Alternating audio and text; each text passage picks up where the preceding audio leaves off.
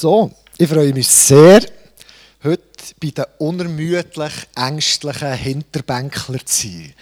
So habe ich es vorhin gelernt oder gelesen. Nein, natürlich nicht. Ich freue mich sehr, wieder einmal bei euch zu sein hier. Bei euch unermüdlichen, lieben und hoffnungsvollen Hindu-Bänkler. Jetzt sage ich schon wieder. Wie sagt man es? Hindu-Bänkler? Hin? Wie sagt man es? Hindu-Bänkler schon, he? nicht Hinterbänkler, Hindu-Bänkler. Ja, wir haben, ähm, ihr habt eine Predigserie habe ich gelesen, die heisst Hoffnung, Gott begegnet unseren Sorgen. Das ist euer Predigtthema und wir in Wort, wir sind am Thessalonicher Brief und dann habe ich gemerkt, die erste Predigt, die ich hatte, da geht es so stark um Hoffnung, nicht unbedingt um die Sorgen von unseren Leuten, sondern mehr die Sorgen, die der Paulus hatte, aber die sind zum Teil auch ein bisschen unsere Sorgen und darum habe ich gefragt, ob ich das hier machen mit euch äh, die Predigt, die ich dort zu Wort hatte. Und jetzt freue ich mich sehr darauf, die da nochmal zu haben. Es lohnt sich, den Thessalonicher Brief zu lesen. Einfach auch, vielleicht neben eurer Bibel lesen, wenn ihr mal Zeit habt. Ich weiß nicht, wie es euch geht. Ich habe gemerkt, ähm, ich, mir liest den gar nicht so viel. Oder zumindest ich lese den gar nicht so viel. Ähm, das war mir recht unbekannt gewesen und habe gemerkt, der, der Fakt, der, der ist richtig gut. Ähm, ich werde mit einer kleinen Einführung in den Thessalonicher Brief starten, zwei, drei Sachen, so damit man ein bisschen reinkommt und mich dann ein bisschen dem ersten Kapitel, wo ich den Titel gegeben habe, «Tätige Liebe und glühende Hoffnung», dem ein bisschen widmen. Wenn man den Thessalonicher Brief liest, oder allgemein Briefe von Paulus liest, ist es wie gut, wenn man auch immer in die Apostelgeschichte hineinschaut. Erst dann bekommt man so ein, bisschen ein grösseres, ein breiteres Bild über von dem, was Paulus manchmal sagen will, oder wem das er genau schreibt, oder woher das er schreibt. Und so ist es eigentlich auch beim Thessalonicher Brief. Wenn man den liest, der erste Thessalonicher Brief, ist es wie gut, wenn man gleichzeitig dazu noch Apostelgeschichte 17, 16, 17 äh, liest, weil es gibt wirklich so ein breites Bild und dann weiss man ein bisschen, wo ist der Paulus eigentlich und wie ist der genau dran gewesen. Der Paulus und seine Begleiter waren auf der zweiten Missionsreise unterwegs. Sie wollten nochmal die Gemeinden besuchen, die sie auf ihrer ersten Reise ähm, besucht haben. Und die erste Reise ist etwas südlicher von Antiochia, also von dieser gestrichelten Linie. In der ersten Reise sind sie noch nicht so weit gekommen. Und ihr Ziel war eigentlich am Anfang, die Gemeinden wieder zu besuchen und dann, so rechts auszubrechen. So Richtung Asien haben sie wollen dort. Und ähm, in einem Traum gehört dann der Paulus, sie soll auf Mazedonien kommen. Zuerst war es noch, sie wollten rechts wollen und dann steht dort, der Heilige Geist hat sie gehindert. Sie haben wie nicht gemerkt, nein, hier sollten wir nicht durch, nein, das ist nicht gut. Er beschreibt nicht, wie das, das passiert ist, wie das er das gehört oder gemerkt hat.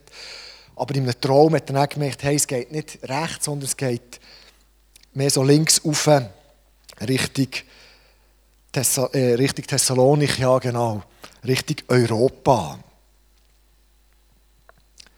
Und das Evangelium die gute Nachricht von Jesus kommt auf diesen Weg zum allerersten Mal auf Europa. Also es ist ein Meilenstein, der auf dieser zweiten Missionsreise von Paulus passiert. Es ist etwas Unglaubliches. Wir profitieren heute noch von dem.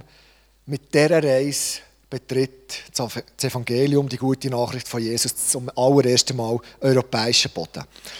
Äh, sie reisen ein bisschen landeinwärts nach Philippi und gründen dort die erste Gemeinde müssen aber nachher relativ schnell wieder weiter. Der Druck in Philippi, sie sind nicht nur willkommen dort sie leben viel Druck, sie müssen fliehen.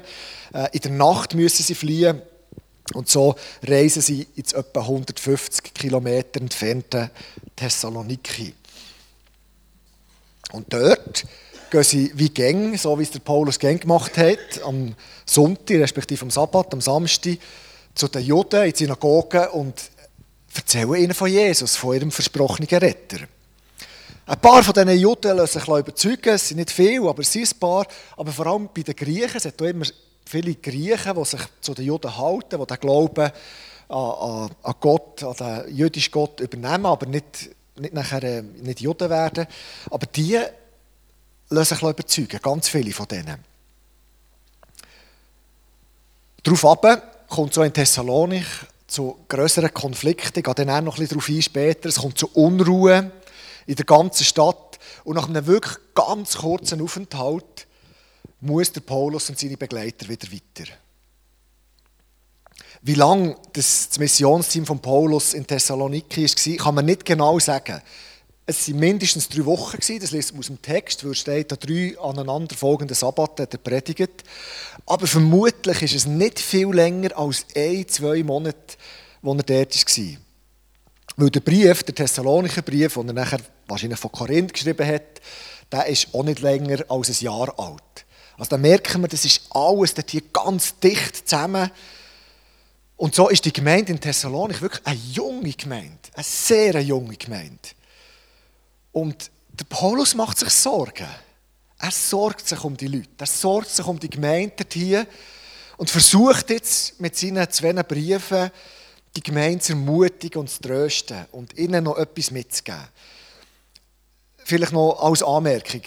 Bei vielen ist der Thessalonicher Brief, wenn er bekannt ist, bekannt aus Endzeitfahrplänen, so Kapitel 4. Da, ist, da bringt der Thessalonicher Brief wirklich ein paar Sachen, die neu sind, die man in der Offenbarung oder auch im Lukas-Evangelium bei Jesus nicht findet. Aber man hat nachher komische Sachen daraus gemacht. Man hat ganz festes Gewicht auf das Endzeitzeug gelegt. Und der Brief ist nicht ein Endzeitbrief, sondern ist ein Brief für eine junge, verunsicherte Gemeinde, wo der Paulus einfach ermutigen will, trösten und, und ihnen noch ein paar Sachen weitergeben, wo er gemerkt hat, hey, in dieser kurzen Zeit habe ich das nicht können. So, lasst uns mal die ersten paar Verse ähm, lesen aus dem Kapitel 1 vom 1. Thessalonicher Brief. Paulus, Silvanus und Timotheus an die Gemeinde in Thessalonik. Und mir hat es noch gefallen, dass Hindubank, dass ihr das so lange nicht rausgenommen habt. Vorhin. Es ist nämlich schon auch ein bisschen für uns, für euch in Hindubank, was der Paulus schreibt. Das darf man also gut auch drinnen lassen. Euch allen, die ihr Gott, dem Vater und Jesus Christus, dem Herrn gehört, wünschen wir Gnade und Frieden. Es vergeht kein Tag, an dem wir Gott nicht für euch alle danken. Jedes Mal, wenn wir im Gebet vor ihm, unserem Vater, für euch einstehen, erinnern wir uns daran, wie entschieden ihr euren Glauben in die Tat umsetzt, zu welch unermüdlichen Einsatz ihr aus Liebe bereit seid und wie standhaft euch die Hoffnung macht, dass Jesus Christus, unser Herr, wiederkommt. Vielleicht noch zu dieser Predigt. Es ist nicht so eine Ein-Thema-Predigt lese mit euch einfach das Kapitel 1 und da kommen verschiedene Punkte mit und ich hoffe, ihr könnt den einen oder anderen Punkt mitnehmen und euch anspricht. Was mir bei diesen ersten Versen aufgefallen ist, wir reden ja meistens gegen von Paulus. Aber der Paulus hat immer ein kleineres oder ein grösseres Team dabei gehabt. Der ist manchmal allein unterwegs gewesen, aber er hat nie alleine Gemeinden gegründet. Er hat nie alleine Gemeinden betreut. Hier lesen wir vom Silas, vom Timotheus, die werden explizit erwähnt. Der Silas ist übrigens der Silvanus, der an anderen Stellen in diesen Briefen vorkommt, der wird je nachdem verschieden genannt. Der Lukas, der ist zumindest am Anfang dieser Reise ist der Lukas auch dabei gewesen, der Evangelist, der, der das Evangelium geschrieben hat. Und vermutlich auch zwischen ihnen auf dieser Reise von Paulus. Also der war nicht alleine. Und hier möchte ich schon einen ersten Link zu euch machen. Ich habe gelesen, dass es äh, bei euch in der Gemeinde grosse Veränderungen gibt in den nächsten anderthalb Jahren. Dass die Michael und Melanie werden weiterziehen, auf Luzern werden sie. Jetzt kann das Ängste und Sorgen auslösen. Vielleicht bei Teo noch ist gut, dass die endlich gehen, das hoffe ich nicht, aber oft ist eine Verunsicherung da, dort hier. Aber ihr seid mehr als der Michael und Melanie. Auch wenn sie eine wichtige Rolle spielen. Oder gespielt haben. Und auch, wenn dann nachher der Timotheus kommt, oder Björn, sagt er ihm hier, glaube ich, der dann nachher daher kommt. Ihr seid eine Gemeinde. Eine Gemeinde ist immer ein Team, ist immer eine Familie. Weder Melanie oder Michael oder, oder Björn können das alleine. Es braucht ein Miteinander. Und das liest man hier, da hier. Wir beten für euch. Wir denken an euch. Nicht der Paulus schreibt, ich denke immer an euch, ich bete für euch. Wir beten für euch. Wir denken an euch. Wir danken Gott für euch. Hier war das Team am Werk. Die Gemeinde geht nicht alleine, sondern nur als Team. Das zweite, das dritte, das zehnte, noch mehr. Komm doch, wenn du nicht schon bist, ins Team Bewegung plus Hindubank. Ich habe gelesen auf eurer Website, das heisst nicht, dass ihr jetzt da jetzt Leitungsteam könnt, ihr nicht wieder äh, aufgelegt seid. Damit meine ich mehr, zum Beispiel auf eurer Website gelesen, ihr habt das Gemeindegebet, alle 14 Tage. Hey, ich möchte euch ermutigen und sagen, geht und besucht doch das Gemeindegebet. Ich weiß nicht, wie es bei euch ist. Bei uns, wenn wir uns treffen zum Gemeindegebet, dann beten wir darum, dass Gott Glauben weckt in anderen Leuten. Wir beten für die, die in ihren feisteren Höllen hocken, dass Licht reinkommt. Wir beten für die, die auf den Bergen sind, dass sie, dass sie eine Weitsicht bekommen. Wir beten einfach miteinander und füreinander. Für das Gute, für das Schöne, für das Schwierige in unserem Leben. Wir hören auf Gott füreinander. Und dann beten wir für unser Dorf, für unsere Region und darüber aus. Und das wollte ich nicht alleine machen. Das will Melanie oder Michael oder Björn nicht alleine machen. Da braucht es ein Team, ein Miteinander. Und das liest man da schon in diesen ersten Versen. Und dann lesen wir weiter. Glaube, Liebe und Hoffnung. Die drei Wörter. Die kommen bei den Briefen von Paulus immer, immer wieder vor. Und ich glaube, es ist so ein Merkmal von einer gesunden Gemeinde. Und in dieser jungen Gemeinde in Thessalonik sind die bereits vorhanden. Der Paulus freut sich darüber, dass er sagt, hey, da ist Glaube vorhanden, da ist Liebe und da ist Hoffnung vorhanden. Das ermutigt der Paulus unglaublich. Aber jedes von diesen drei Kennzeichen erfordert im Fall eine gewisse Anstrengung. Das kommt nicht von alleine. Glaube ist etwas, wo man dran muss arbeiten. Nicht im Sinn von einem Gesetzeswerk. Nicht im Sinne von, wir müssen äh, uns die Liebe von Gott verdienen, durch, durch das, dass wir etwas machen, durch das, dass wir viel machen.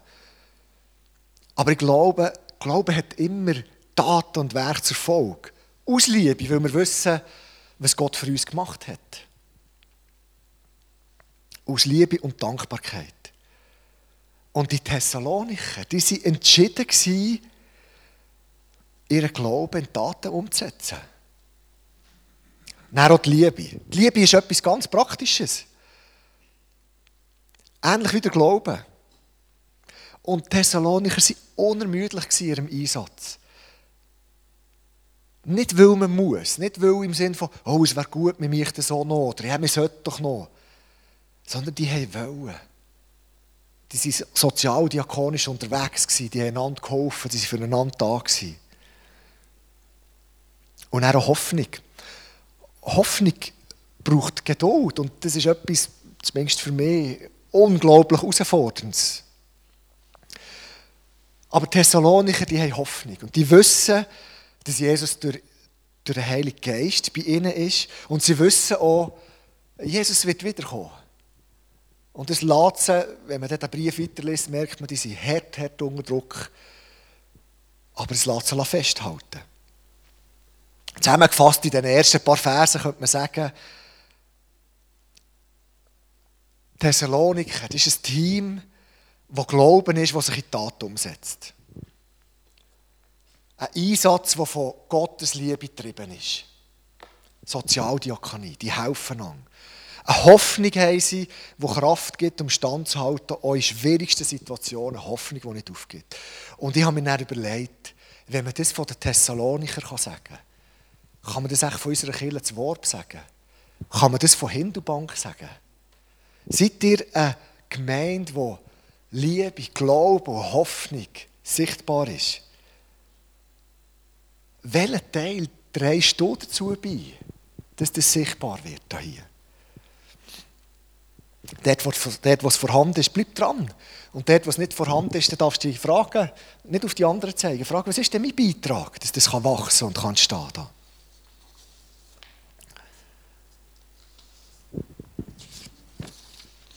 Wir gehen mal noch ein paar Verse weiter. Ja, Geschwister, ihr seid von Gott geliebt. Wir wissen, dass er euch erwählt hat. Das wurde schon damals deutlich, als wir euch das Evangelium verkündeten.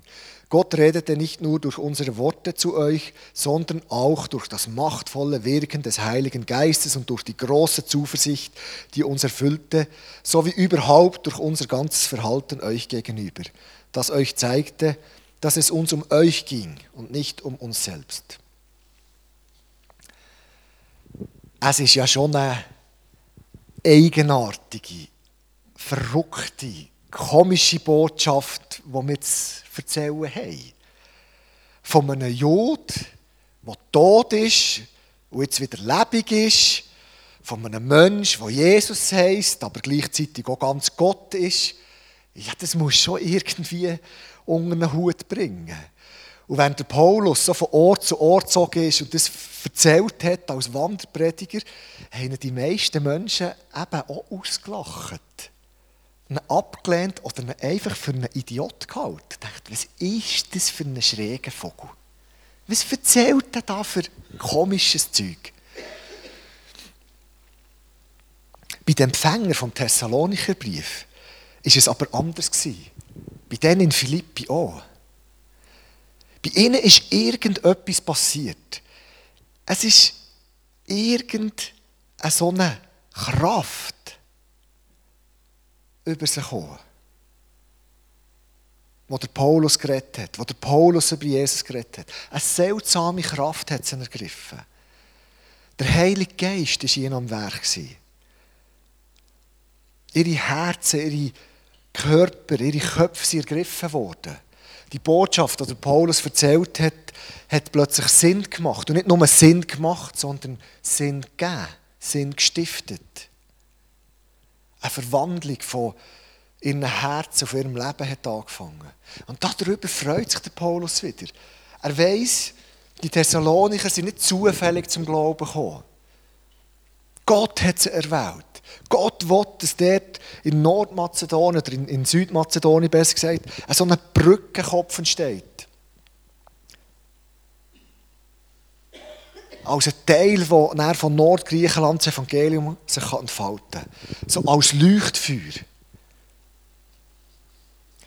Der Paulus hat, wir lesen es in diesem Brief, viel gehabt und, und Sorgen gehabt, ob sich der Glaube gut entwickelt von den Thessalonicher.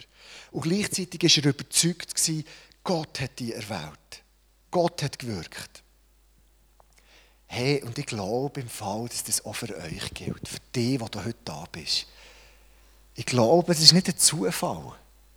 Ich glaube, dass Gott dich erwählt hat. Für hier in Hindubank, in dieser Region, die da ist, als ein Leuchtfeuer herzustellen. Gott hat gewirkt in deinem Leben die komische, wirklich manchmal schwierig zu erklären, die Botschaft von Jesus, hat in deinem Herzen können Fuß fassen. Das freut mich. Das ist etwas mega Schönes. Und da geht es nicht um Melanie, es geht nicht um die Kille hier, es geht nicht um Michael, es geht nicht um uns als Leiter oder Prediger, sondern es geht darum, dass Gottes Geist wirkt und nach wie vor wirkt. Und bei diesem Abschnitt ist mir so ein bisschen die Frage aufgekommen, hey, rechnen wir noch mit dieser Kraft? Beim Paulus in diesem Text es ist nicht klar, wie sie gewirkt hat. Ich glaube, dass sie Zeichen und Wunder passiert, auf jeden Fall. Aber nicht nur. Auch beim Reden, beim Handeln.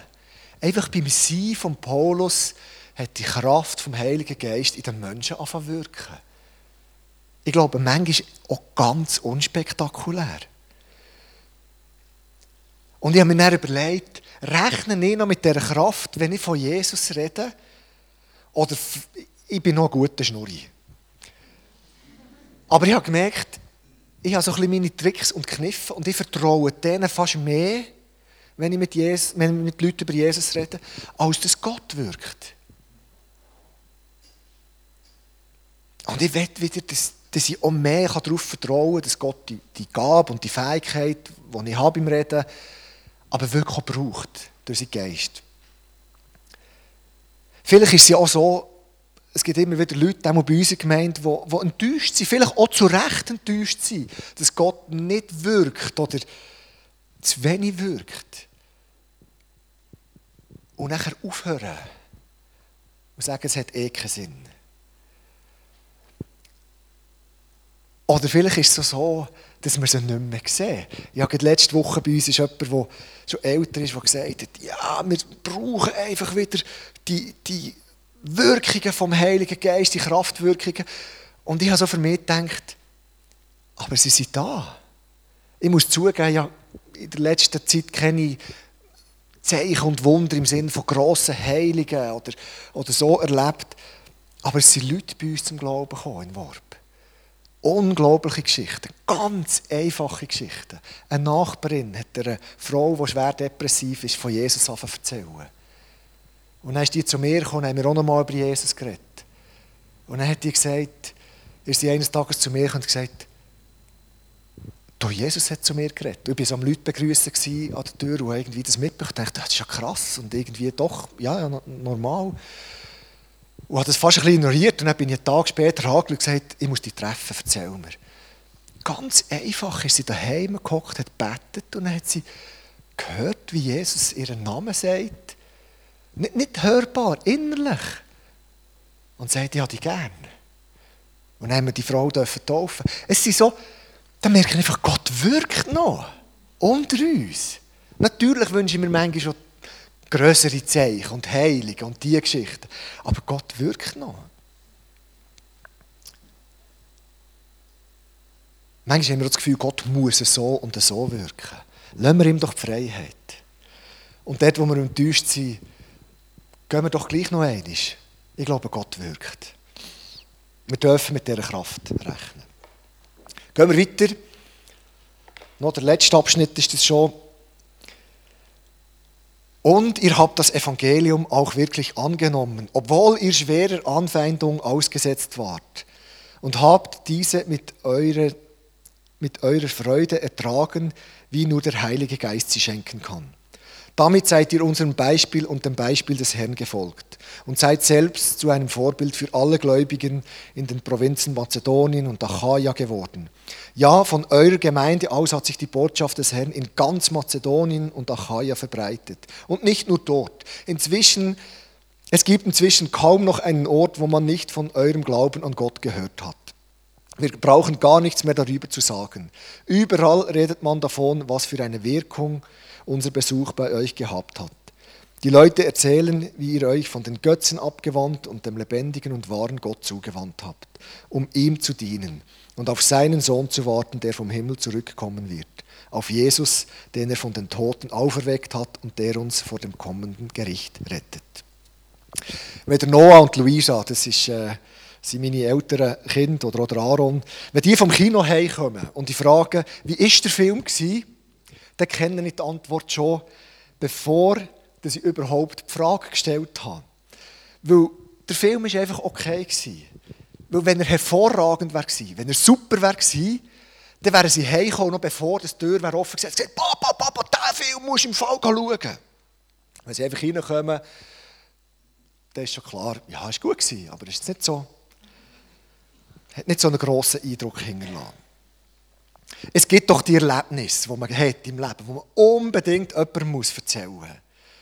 Ein Musikstück, das man gehört hat, ein Buch, das man gelesen hat, irgendein Vorfall, der ihm so beeindruckt hat, dass man einfach davon muss erzählen muss. Was in Thessalonik passiert ist, das hat einen riesen Eindruck hinterlassen. Nicht nur bei denen, die das Evangelium gehört und glaubt haben, sondern in der ganzen Region ganz Griechenland und Nachbarländer innerhalb von dieser kurzen Zeit. Niemand musste sagen, du hast schon gehört von diesen speziellen Juden, die da rumziehen und immer über Jesus reden. Jeder hat von denen gehört. Man hat es einfach weiterverzählt, ungefragt weiterverzählt. Nord, Süd, Griechenland, Mazedonien, Türkei, Asien, Balkanstaaten, überall. Die Leute reden nicht nur über die neue Kirche, die entstanden ist, sondern sie reden auch darüber, wie sie entstanden ist und was die Folge davon ist. Das ist unglaublich erstaunlich. Ich denke, wie könnte es bei uns noch passieren heute? Innerhalb von einem Jahr, überall fängt man wieder von dem Jesus an zu reden. Es ist erstaunlich. Das Team von Paulus, die freuen sich darüber, wie schnell das Evangelium Wirkung gezeigt hat in Thessalonik.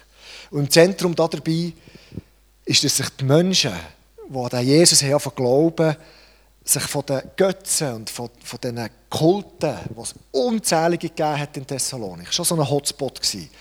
Die haben sich abwenden von dem, umkehren und haben angefangen, den einzigen wahren Gott anzubeten. So hat es der Paulus ihnen gesagt. Und es passiert unglaublich schnell und unglaublich radikal.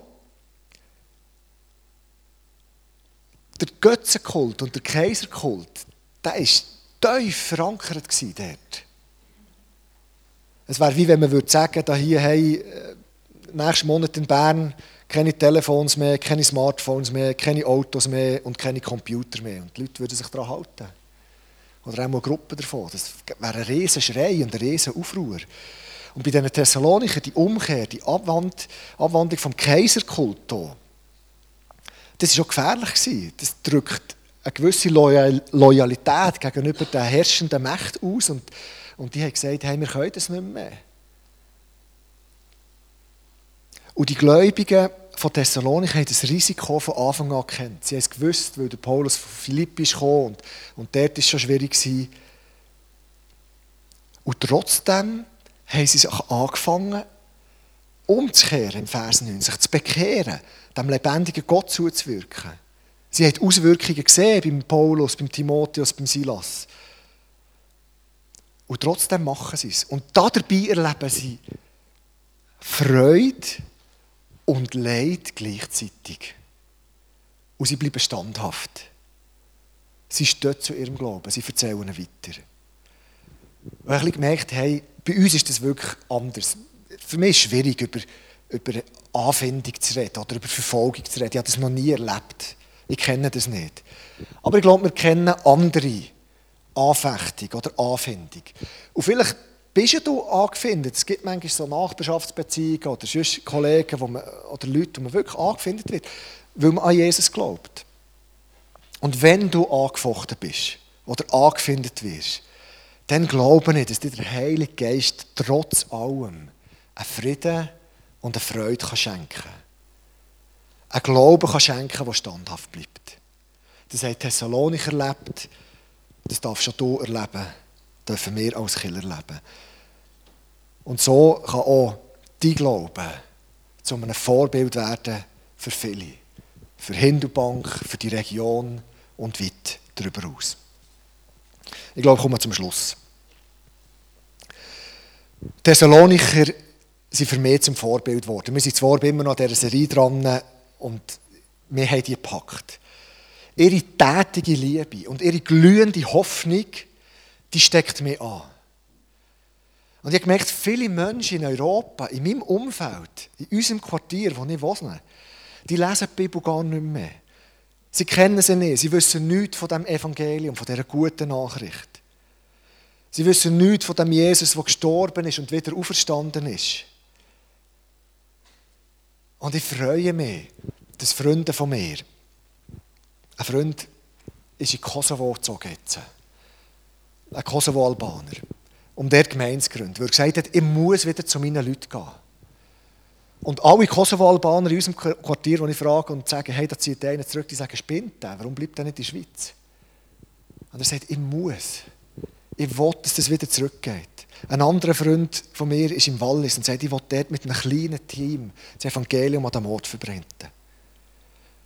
Und ich habe gemerkt, ich will wie die Freunde von Thessalonik oder der, der auf Kosovo ist oder der, der im Wallis ist, will ich vor Ort, wo ich bin, in Worp, wieder so ein Licht sein, ein Feuer sein, von dem Jesus erzählen.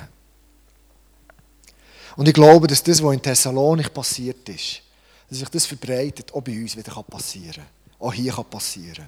Darum bleibe ich tätig, hoffnungsvoll. Und ich werde über den Jesus reden, einfach auf meine Art. Ich bin auch schlussendlich gleich nicht so gut, aber ich glaube, dass der Heilige Geist kann wirken in diesem das wünsche ich auch für euch hier, dass ihr hoffnungsvoll bleibt.